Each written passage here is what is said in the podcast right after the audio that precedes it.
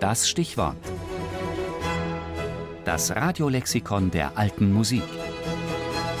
Jeden Sonntag im Tafelkonfekt. Fitzwilliam Virginal Book Das. Wichtigste Sammlung englischer Literatur für Tasteninstrumente der elisabethanischen und jakobinischen Zeit.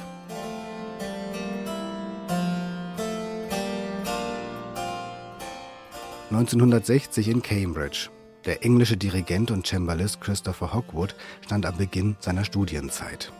Gerade hatte er sich neue Noten besorgt und lief damit unter dem Arm seinem Professor über den Weg. Und dieser war nicht sehr begeistert, wie Christopher Hogwood sich erinnert.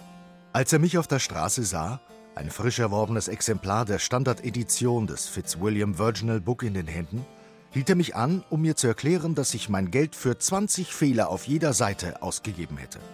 Vielleicht hat er ein wenig übertrieben, aber die Kur, die er vorschlug, war sehr effektiv. Mein Lieber, sagte er, gehen Sie die Straße runter bis zum Museum und schauen Sie sich das Original an. Das Museum ist das Fitzwilliam Museum und das Fitzwilliam Virginal Book ist einer seiner größten Schätze.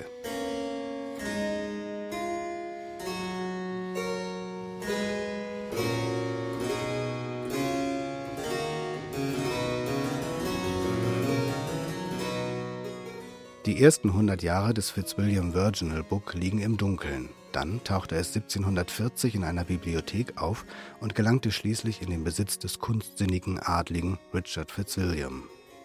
Der vermachte seine bedeutende Bücher-, Kunst- und Antiquitätensammlung 1816 der Universität von Cambridge. Das Fitzwilliam Virginal Book ist wie auch das Museum nach ihm benannt.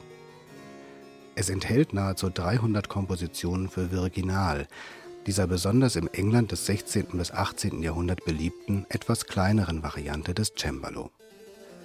Das Fitzwilliam Virginal Book ist die Hauptquelle für viele Werke von William Byrd, John Bull und Giles Farnaby.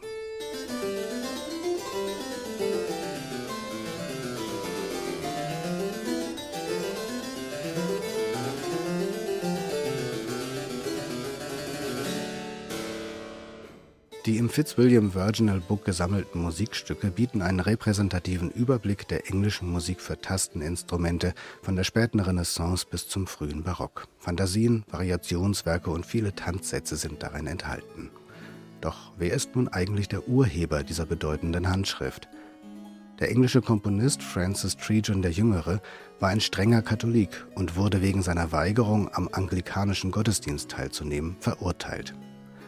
Er blieb bis zu seinem Tod in Gefangenschaft und man geht davon aus, dass er während dieser Zeit das Fitzwilliam Virginal Book verfasste. So hat am Ende vielleicht schlichte Langeweile den Cembalisten in England zu einer ihrer wichtigsten Musikquellen verholfen.